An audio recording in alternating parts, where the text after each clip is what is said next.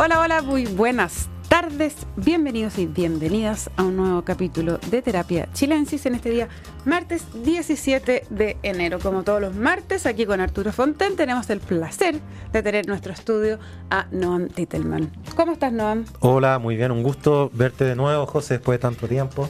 Pues. Solo una semana y pucha que me echaron de menos. Sí, ¿ah? mucho te echamos de menos. Qué bueno. tremendo, tremendo. Me voy a ir más seguido para que yo pueda volver con entradas triunfales cada vez.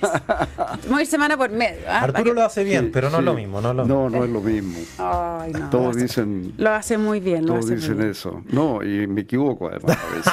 sí, algo, algo supe el otro día, pero, pero hubo, un gas, pero no importa, porque son las naturalidades del mundo radial. Sí, sí, sí, fue una, no entendí bien las señales. está bien, está bien. Estábamos En, vivo, en fin. Los códigos, los lenguajes no verbales que nos entregan nuestros controles al otro lado del vídeo. Sí, sí, fue un desastre. Un montón de cuestiones que nuestros auditores y auditoras no, no se enteran. Y era, un día importante porque se había escogido el tema del fiscal nacional. Ángel Valencia, bueno. con un error garrafal. No importa, no pasa nada. No pasa nada, por eso digo yo, las naturalidades que, que quedó además ahí, supongo yo grabado, no sé, no lo he visto, pero prefiero no, lo vamos a buscar, Lo vamos a buscar ese, esa, en, los registros de Duna. Bueno, eh, dicho esto, dicho esto, eh, ya que estuve fuera una semana, me voy a dar la licencia de pedir a, Noam y Arturo a ver si eh, pueden hacerme a mí y a todos los que nos escuchan una suerte de update o de actualización de eh, en qué está la, relación de las, como decía no Antitelman, alianza de gobierno, porque son dos coaliciones y por más que intenten, no logra cuajar eh, en una sola coalición. Aquí tenemos varias cosas que se cruzan, ¿cierto? Por un lado está este jueves la acusación constitucional contra el ministro Giorgio Jackson, que es por supuesto una figura emblemática de este cuadro que describimos de coaliciones que no se adoran. Eh, y por otro lado, tiene la definición por delante de si ir a la elección de consejeros convencionales, ¿se llamaron? Eh, sí. Consejeros, ah, consejeros constitucionales. Constitucionales en dos listas o en una sola lista. Eso me gustaría que eh, tratáramos de bajar un poquito a tierra. ¿Qué significa eso eh, para que la, mm. gente entienda qué importancia tiene? Porque parece una ingeniería electoral mm. que a uno debiera le da lo mismo, pero para la clase política es una, discusión tan importante mm. que tratemos de entender por qué, por qué importa. Sí, yo estaba pensando algo que hablamos con Arturo la, hace, me parece que fueron dos semanas, que yo había dicho que este gobierno en la práctica se iba pareciendo cada vez más un segundo gobierno de la nueva mayoría. Y después, extendiendo ese paralelo, uno puede recordar que la nueva mayoría terminó con un quiebre de la nueva mayoría, eh, cuando la democracia cristiana decide ir por rumbo propio, digamos. Eh, aunque en ese momento, si la memoria no me falla, ellos querían tener candidato presidencial propio, pero igual ir junto en la lista, pero el resto de la nueva mayoría le dijo que no, que una cosa venía con la otra, o sea, fue, fue una separación compleja, no fue así limpia y, de una. De como un acuerdo. No, no fue de buenos acuerdo. términos. Pero, pero lo que también tienen en común, y creo interesante hacer ese paralelo, o sea, cuánto de estas tensiones se parece y no a las de la nueva mayoría. Entonces, lo primero, es bien impresionante lo corta que es la memoria, pero en el gobierno de la nueva mayoría participaron el Partido Comunista, la exconcertación y Revolución Democrática. O sea, realmente no era muy distinto que... Estamos hablando de Bachelet 2. Bachelet 2, Bachelet 2. O sea, realmente no era muy distinto. Por eso toda esta discusión de los 30 años tiene una cosa súper artificial, en verdad, porque, porque en realidad en esos 30 años incluye un gobierno donde participó el Partido Comunista y participó al menos una parte del Frente Amplio. Em, entonces, bueno, digo esto para decir que el paralelo no es tan descabellado y de hecho también yo creo que si uno mira la gran, digamos, las grandes políticas públicas eh, o, o, digamos las grandes decisiones al final no es muy distinto a lo que hizo la nueva mayoría, con la excepción de que este es un gobierno, y aquí sí hay una gran diferencia, de una minoría enana en ambas cámaras, o una minoría bastante pequeña, y la nueva mayoría tuvo mayoría nunca antes vista en ambas cámaras. Entonces eso explica una buena parte de las diferencias en algunos temas. Pero qué sé yo, la firma del TPP-11, eh, incluso la propuesta de reforma al sistema previsional no es tan distinta a la que se propuso en el segundo gobierno de Bachelet. En fin, hay, hay muchas cosas donde se parecen harto. Y también se parecen estas tensiones. Entonces, en ese, en ese gobierno la atención principal era entre, principalmente, digamos, un sector de la democracia cristiana, un sector de la exconcertación y otro sector de la exconcertación, digamos, esta frase, esta, esta expresión es siempre discutible, pero lo autoflagelante y lo autocomplaciente. Eh, de hecho, algunos dicen que es medio redundante, pero en fin. Eh, algo de eso había sobrevivido hacia la nueva mayoría con el agregado del PC que estaba dentro de, la coalición y Revolución Democrática que estaba en el gobierno. Eh, hoy día esa división mm, es más difusa. Hay, por un lado es más clara porque hay dos coaliciones con nombre y aunque los nombres a veces parecen eh, excesivo, hay como ya 20 nombres distintos organizaciones que uno ya ni se acuerda. Había una cosa que se llamaba Convergencia Progresista, no sé si se acuerdan, había otro que se llamaba eh, Chile Digno, y en fin, hay 20.000 nombres dando vueltas, pero, pero en realidad, digamos que los nombres que más han quedado han sido Socialismo Democrático y Apro Dignidad.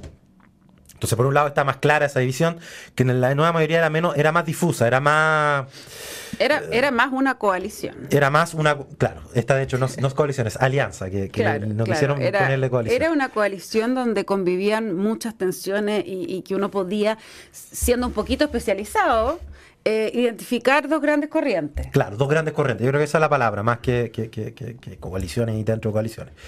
Acá no, acá hay como cierta fuerza identitaria que yo creo que es mucho más marcada. O sea, allá, digamos, la nueva mayoría había gente de la ex concertación que estaba a un lado y había gente que estaba al otro lado, habían historias de vía, qué sé yo, muy complejas, incluso con el Partido Comunista habían relaciones. Eh, siempre se decía que, en el círculo cercano a Bachelet había mucha cercanía con un mundo del PC que habían vivido el exilio y qué sé yo. Acá hay dos identidades bastante más marcadas. Eh, y eso también creo que se traduce en que las distinciones, porque en, la nueva mayoría la identidad era menos marcada, pero creo que las diferencias programáticas eran más marcadas. Yo creo que acá hay menos claridad en esas diferencias. O sea, yo todavía, si uno ya empieza como a, ahondar un poco más y preguntarse cuáles son las diferencias de fondo que existe hoy entre eh, eh, no sé, el, Partido Liberal y el Partido Socialista, que están en el socialismo democrático, y el Frente Amplio. De hecho, el Partido Liberal antes estaba en el Frente Amplio. Eh, tiene, tiene mucho más lógica que esté en el socialismo democrático. O, bueno, pero, pero mi punto es que si uno empieza a indagar hoy día en términos de políticas concretas, digamos, en proyectos de ley, si uno quiere ponerlo en esos términos, empieza a encontrar algo mucho más difuso.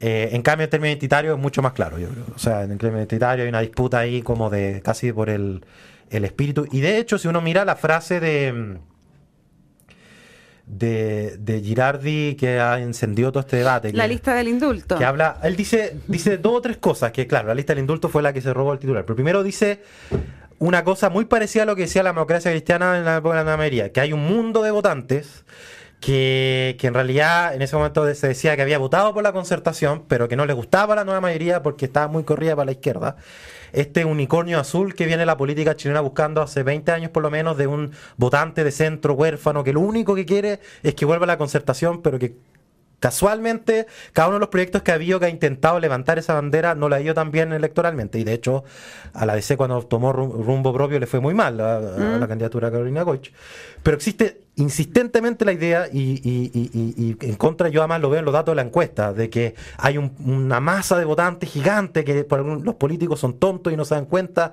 de que lo único que quiere la gente es votar por ese candidato que por fin defienda ese centro, y lo repiten una y otra vez, y lo vemos desde Frafra, digamos, o sea, uno puede hacer una genealogía para atrás de, un supuesto votante de centro huérfano que, al que aspira a la política. Eso que yo creo que en la época de Frafra existía más que hoy día, en todo caso. Ya, pero, pero tú crees que no hay en el fondo una búsqueda de ese centro.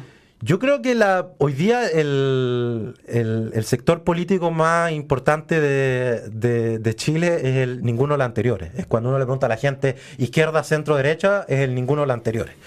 Eso no es, eso no es polarización ideológica, o sea, probablemente tampoco le agrada el centro y la derecha a ese, ese, grupo de personas, pero eso no es lo mismo que personas que estén buscando que por fin aparezca un candidato que se diga de centro. De centro. Eso, eso son dos cosas distintas. Y creo que eso ha costado traducirlo. Y lo segundo es que yo creo que igual como pasó con la nueva mayoría, o sea, y ahora, o sea, el PPD tiene a la vicepresidenta de este gobierno. si, si, quizá hubo algún momento en que uno podía decir que este era un gobierno más de pro dignidad y, socialismo democrático era venía como a apoyar algunas áreas, pero hoy día eh, el comité político está mitad y mitad entre las dos coaliciones. Los principales ministerios, el de Hacienda, las Express y, y, Interior están en el socialismo democrático o sea, si es que una de las listas es la lista del indulto, las dos lo son. Porque la gente no va a distinguir entre cuál de las dos eh, coaliciones de la alianza uno viene a representar en la lista. O sea, esa fantasía de que la gente va a distinguir, ah, no, esta es la lista, esta es de la lista del otro. Además, la gente probablemente ni siquiera tenga mucho reconocimiento de marca. El nombre, Socialismo Democrática Pro Dignidad, son dos marcas que a lo mejor son muy conocidas en los que estamos súper metidos en este debate, pero no creo que haya grandes identidades asociadas a esas dos marcas. Ah, como si había en su momento con la concertación, por cierto. O sea, realmente había un pueblo concertacionista, como se decía. Pero, pero ¿en qué le afecta ya, en términos concretos? Así como para bajar a tierra. La, electoral. sí. ¿Por qué el PPD, eh, Girardi, porque no todo el PPD, entiendo que el PPD está dividido también, quiere ir en dos listas y no en eh, una lista. Una lista significa hacer una lista común con apruebo dignidad. Eso es, entiendo, ingeniería electoral, porque los cálculos dicen que les iría mejor yendo separados, ¿o no? Hay una discusión. A ver, me interesa. Primero, la numerología. Yo, debo decir que no, no, no la entré a competir a Pepe Out en estas cosas. O sea, mm. los pronósticos electorales son complejos. La mayoría de las veces no la achuntan, yo diría, o la achuntan más o menos. Pero la regla general es que en los sistemas proporcionales, y en particular en un sistema como el del Senado, eh, mientras más grande la lista hay más probabilidades de que los votos se traduzcan en escaños. Esa es la regla general. O sea, es muy inusual que convenga ir separado. Sería, tendría que pasar algo muy extraño. O sea, el trade-off, ¿cuál sería el costo? El costo es, es que hay un público muy grande, porque por, por la manera en que se reparten los escaños, si tú tienes más votos concentrados en una sola lista, o sea, la misma cantidad de votos en una lista saca más escaños que saca misma cantidad de votos en dos listas. Eso sí o sí, eso es definitivo, eso es seguro, eso es aritmética, digamos, ahí no hay ninguna duda. La única duda es si es que hay realmente una masa enorme de votantes que, como decía Girardi, no estaría dispuesto a votar por una lista porque en esa lista estén integrados eh, personas que pertenecen a Prueba Dignidad, pero sí votarían por ellas si solo hay personas de socialismo democrático. Yo creo que esa es la pregunta. Y ese número es tan grande que compensa la pérdida de, ir separado Yo no veo por dónde a ver, es muy difícil de hacer este cálculo, quiero partir diciendo eso, todo esto tiene mucho de especulación política, pero viendo los datos que hay hoy en día es muy difícil argumentar esa posición. Y después hay otros argumentos que yo creo que son los que más pesan, porque yo creo que electoralmente es bien difícil de sostener que ir separado convenga. Yo creo que hay otra discusión, que es la disputa por la hegemonía interna del gobierno, y si una lista saca más votos que la otra, eso de alguna manera fortalece más su posición de negociación, porque esto se entrecruza con un debate que hay hoy día sobre las subsecretarías, cuántas subsecretarías tiene cada coalición dentro de la alianza. Yo creo que tiene mucho más que ver con eso que con rentabilidad electoral. Ahora, igual eh, esperar a ver, o sea, para ver el resultado de uno u otro habría que esperar la elección. Y eso demora mucho los nombramientos y los cambios subsecretarios, que es la presión que están haendo el socialismo democrático para imponer gente suya dentro. Sí, yo creo que hay un argumento político electoral de fondo en lo de Girardi. La parte aritmética, eh, no hay duda ninguna que siempre conviene ir en una gran lista versus ir en dos listas separadas. Pero, mm, claro, la pregunta es qué va a pasar y yo creo que a eso va lo de Girardi, que es un político astuto, ¿ah? eh, con la campaña negativa. Es decir, porque en, las campañas siempre hay algo propositivo y hay algo negativo, hay algo contra. ¿no? El voto contra. El voto contra que es muy determinante. Y, que muchas veces, eh, a veces más determinante que el, que el voto pro, digamos. Entonces, la ir una sola lista, claro, le permite a la oposición, a esa lista, decir lo que dijo Girardi. Esta es la lista del indulto, esta es la lista de esto, del otro, de lo que quiera. O sea, le achacan todos los errores a la lista completa. Y eso es, yo creo, lo que está viendo Girardi, que eso es una vulnerabilidad de esa lista. Entonces él piensa que una lista separada tiene ventaja. Y si tú miras las personas mejor evaluadas, eh, Carolina Toa, eh, dejando al lado Vallejo, digamos, que es la excepción, pero Marcel, Analia Uriarte. O sea, da la impresión de que el socialismo democrático puede construir una, una identidad un poquitito distinta frente al electorado y presentarse como un, como un, como, como, como un grupo más responsable, con más experiencia, con más canas, con más seriedad, con menos improvisación y con menos extremismo, con más moderación, digamos. Eh, más gradualidad, etcétera. Valores que Girardi yo creo que está viendo que, son los que convendría levantar en esta, en esta contingencia, en esta campaña. Y entonces separarse del grupo que va a ser atacado como más extremista, más radical, etcétera. Entonces es un análisis político, yo creo, lo que está detrás de esto. Y, y más bien, y yo creo que esto es más importante que lo, los subsecretarios. O sea, yo creo que, lo, que, lo que está aquí es un análisis político, porque claro, la coalición que obtenga mayores eh, consejeros, mayor cantidad de consejeros en la nueva convención, eh, va a quedar fortalecida frente al gobierno más allá de los subsecretarios, va a quedar fortalecida en todos los sentidos, digamos. Claro, pero uno podría pensar que el presidente puede hacer ahora un cambio subsecretario y meter mucha gente del socialismo democrático y el socialismo democrático que, que contento porque está teniendo más mayoría dentro del gobierno y en los territorios, que es muy importante, subsecretaría y Ceremi. Y hay, algunas que tienen además mucho impacto político, pero yo creo que, pero yo pienso que en términos de, mediano plazo, proyectando esto a futuro, tanto en el aspecto estrictamente institucional, constitucional, como en el aspecto político que viene, eh, si aprueba dignidad saca más representantes que el socialismo democrático o al revés, es muy determinante. Va a ser más determinante en, la medición de fuerza. Claro, exactamente, la correlación de fuerza entre las dos alianzas, digamos, entre las dos coaliciones. Eh, y eso va a marcar no solo las políticas de gobierno, no solo las instituciones de la Constitución misma, sino que incluso puede proyectarse a la campaña parlamentaria y presidencial. O sea, da la impresión que en el análisis quizás de Girardi o de ese mundo es que, ok, salvemos lo propio, los muebles propios, fortalezcámonos y incluso a costa de que eh, la oposición obtenga más votos, porque son gente que además está acostumbrada a trabajar con la oposición, eh, y quizás les da más comodidad eso que convivir en una sola alianza en la convención con Aprodignidad.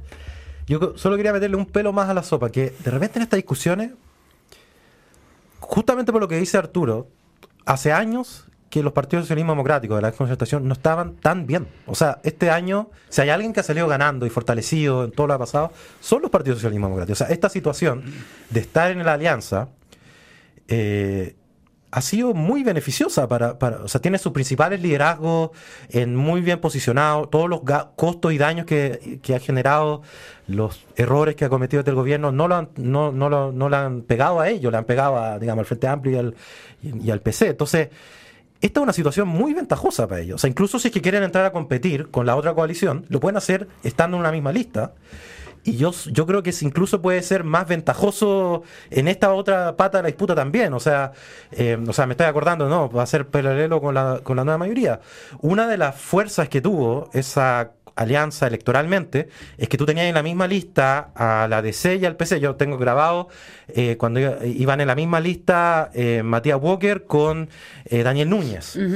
Y, lo hacían muy bien porque justamente apelaban a públicos bastante distintos, en el fondo competían con dos discursos bastante diferentes, pero sumaban votos dentro de la misma lista. O sea, no, no es necesariamente cierto que la única manera de hacer esa disputa es armar una lista separada, y además si uno mira lo que ha pasado este año, parece que en ese contraste, o sea, o sea que la, gente, y bueno, aquí ya esto es más allá de los números, pero yo tengo la impresión de que la gente reconoce el valor de poner esa experiencia al servicio de un proyecto más amplio. O sea, no, de, no solamente de quedarse con la experiencia, sino decir, esta es una experiencia que además se pone entendiendo que hay que mezclar, vamos a la frase que siempre se usa en esto de Arjona, de mezclar experiencia con juventud, digamos, ¿no? Como que... Eh, Increíble que, sea un legado de Arjona. Pero yo creo que esa es la fórmula ganadora una y otra vez, o sea, y que cuando se mezcla experiencia con juventud, la gente dice, sí, experiencia con juventud, pero con liderazgo de la experiencia, ¿no? Como que yo creo que eso es lo que ha mostrado este año, que la gente dice, sí, mezclemos experiencia con juventud, pero con liderazgo de la experiencia. Yo, yo estaba pensando que hay un paralelo también, pero que es como, es como, se da justamente lo contrario, o no, no sé. Mi memoria me puede fallar, pero esto que tú decías en el Bachelet 2, la nueva mayoría, la situación que se vivía era que estaba eh, dos corrientes dentro de la exconcertación, estaba el PC y estaba Revolución Democrática, pero en ese momento eh, la, la, la discusión que se generaba entre estas dos corrientes era entre los que habían sucumbido a los encantos de este naciente Frente Amplio de RD y que habían quedado completamente eh, lelos, Mm. sin saber qué hacer, entonces más, más o menos como que se tiraron a abrazar, ¿no?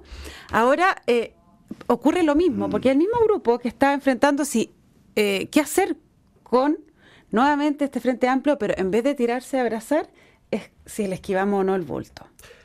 Sí, pero debo decir que la conclusión la vez pasada no fue, o sea, fue justamente la misma discusión y la conclusión fue el cambio de gabinete en el que Burgos termina siendo ministro del Interior, fue que la DC fue por camino propio. O sea, no es cierto que no se haya aprobado la fórmula de quitarle el bulto. O sea, es verdad que la atención se parece mucho y la vez pasada se probó la receta de ir por separado y fue como fue, digamos. O sea, yo, yo creo que efectivamente hay una cantidad de reminiscencias y además uno escucha a las mismas personas dando el mismo consejo de que por fin se están levantando ese centro que es tan tonto, que no que, que, que- que por alguna razón no estaba buscando ese votante y yo creo que eso no es cierto. O sea, yo creo que había intentos sucesivos en la última década de levantar ese centro político en ese discurso y, y no es cierto que la demanda por moderación, que yo creo que existe, la demanda por tranquilidad, experiencia, acuerdos, diálogos, sea lo mismo que el repudio a esto otro, digamos, Sí, al claro. Frente Amplio, a Pro Dignidad y todo. Y yo, y esto he estado siempre es bueno, una voz un poquito solitaria en esto, pero yo creo que el diagnóstico de la nueva mayoría de que era necesario una coalición que incluía esos dos mundos, que iba desde la DC hasta RD, para poner en esos términos, oye, el PC y, y todo lo que hay entre medio, era correcto, eh, pero que eso requiere de un trabajo que nos ha hecho de, de, bueno, de formar, formar una alianza, o sea, como que nos estamos tropezando por la misma piedra de nuevo, y, y ojalá el resultado no sea el mismo, que, bueno, fue que ganó Piñera esas elecciones y que la enorme mayoría que tuvo la nueva mayoría en, en ambas cámaras se perdió en, en las siguientes elecciones. O sea, eh, digamos, el canto de sirena va para los dos lados. Para Y, no- y- hay otra hay otro punto que a mí me pareció como una derivada de toda esta discusión que hemos visto ya en el último tiempo, pero así ahora se, quizás se ha agudizado un poco más. Y tú lo planteabas recién cuando decías que el Partido Liberal, por ejemplo, eh, tiene un domicilio más identitario y natural en el socialismo democrático, pese a que había estado en el Frente Amplio, ¿no? No sé si natural. yo No, no, no, pero bueno, bueno. Pero O sea, esas cosas naturales son muy complicadas. bueno, si la naturaleza hay que forzarla un poquito. tuve derecho natural y ya quedé traumado con esa, esa discusión. No, pero lo que voy es que ahí hay una eh, eh, generación nueva de liderazgos que yo diría que sí tienen una herencia un poquito más de socialismo, de socialismo Democrático. democrático, De Partido Socialista. de Partido Socialista y de, de lo que fue quizás la ex nueva mayoría. Eh, pero si uno mira hacia abajo, me da la impresión de que todos estos eh, partidos, que son la ex nueva mayoría, ex concertación, y estas voces que se levantan como Guido Girardi, y hablando lo que tú dices de, de- de que la gente quiere centro, no han sabido parir una generación de reemplazo eh, que realmente pueda disputar eh, un lugar al Frente Amplio hoy día. O sea, es ir al rescate de los mismos. No, hay muy pocos liderazgos jóvenes en la centroizquierda que Bueno, y- eh, pueden hacerle un... Y también en la. Pero en la derecha, dere- pero en la derecha se ha hay habido un más. poquito más. Hay un poquito más, por lo menos. Pero uno- muy poco. Hay, eh, no sé, Macaya, y Ramírez, son como Belolio, voces que se han logrado instalar en una nueva generación que sí de alguna manera pueden hacer una, Yo, una contrapeso. Pero que el- hay- hay la izquierda discusión- no ha logrado parir demasiado liderazgo. Pero yo, y yo creo que hay una razón, que es que, bueno, esto es una discusión que alguna vez creo, creo que también tuvimos con Arturo y, con- y me parece que además lo discutimos en un texto que sacó Pablo Ortúzar en, la revista Elías.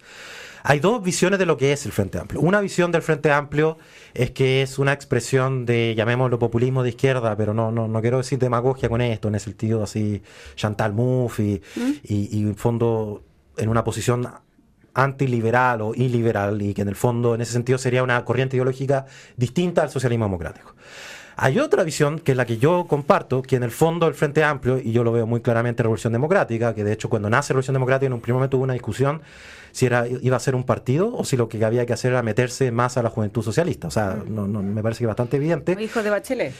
Que es en el fondo los hijos pródigos de la renovación socialista, vamos a ponerlo en otros términos. Y que en el fondo ahí hay una visión muy. Y si uno mira la discusión del Partido Socialista, o sea, el Partido Socialista es un partido de partido donde hay, yo nunca me se me va a olvidar cuando estuve en un foro de las izquierdas y había un lote del PS eh, que era muchísimo más radical que cualquier persona del Frente Amplio, digamos, y que, y que decía, dejaba de amarillos, digamos, al Frente Amplio. O sea, el Partido Socialista es un partido muy amplio, que tiene muchas corrientes distintas, y perfectamente lo que hoy día es el Frente Amplio podría estar dentro del Partido Socialista.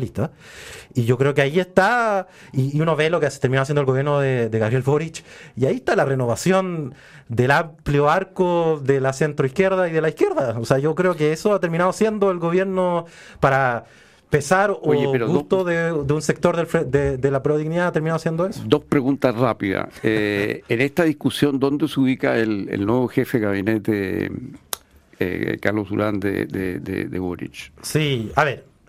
¿Cuál de los dos lados? ¿Con la Chantal Mouffe y la Clau o, con, o con el más cercano a los socialistas?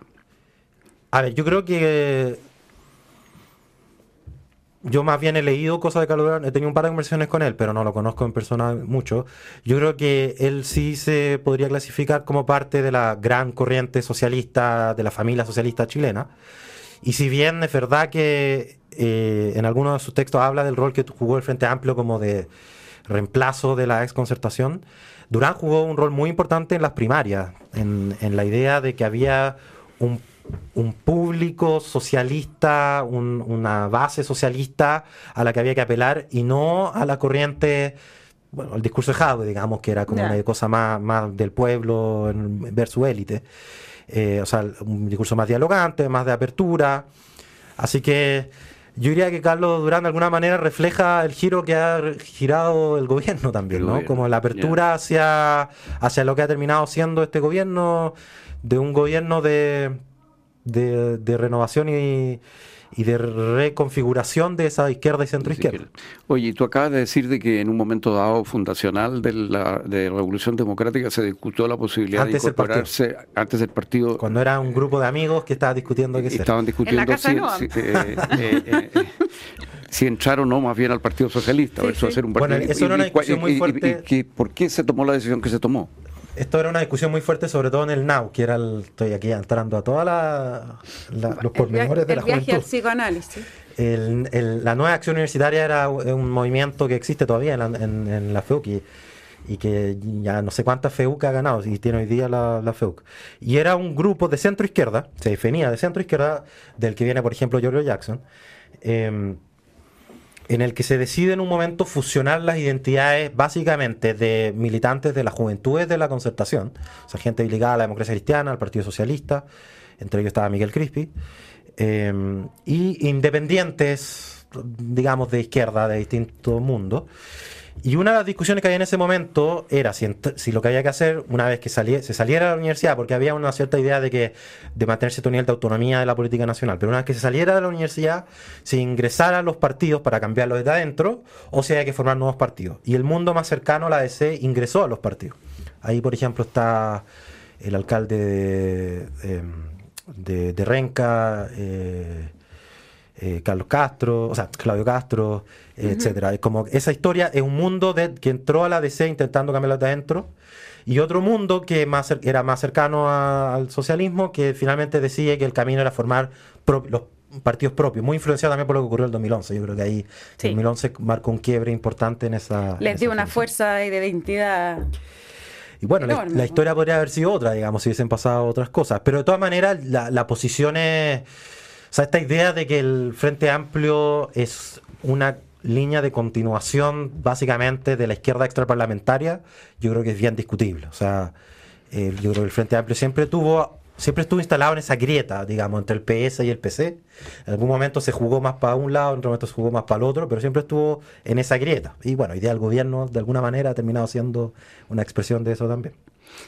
Bien, pues interesante esta conversación de, este martes de terapia. Yo creo que deberíamos seguir con el mismo tema que nos carga el próximo el próximo martes. Oye, antes de les quiero recomendar una, serie documental que hicimos en la tercera que se llama Cinco años sin parra, un antiespecial, a propósito, por supuesto, de la, eh, del aniversario de muerte de Nicanor. Está en la tercera.com, así que véanlo porque está realmente muy interesante.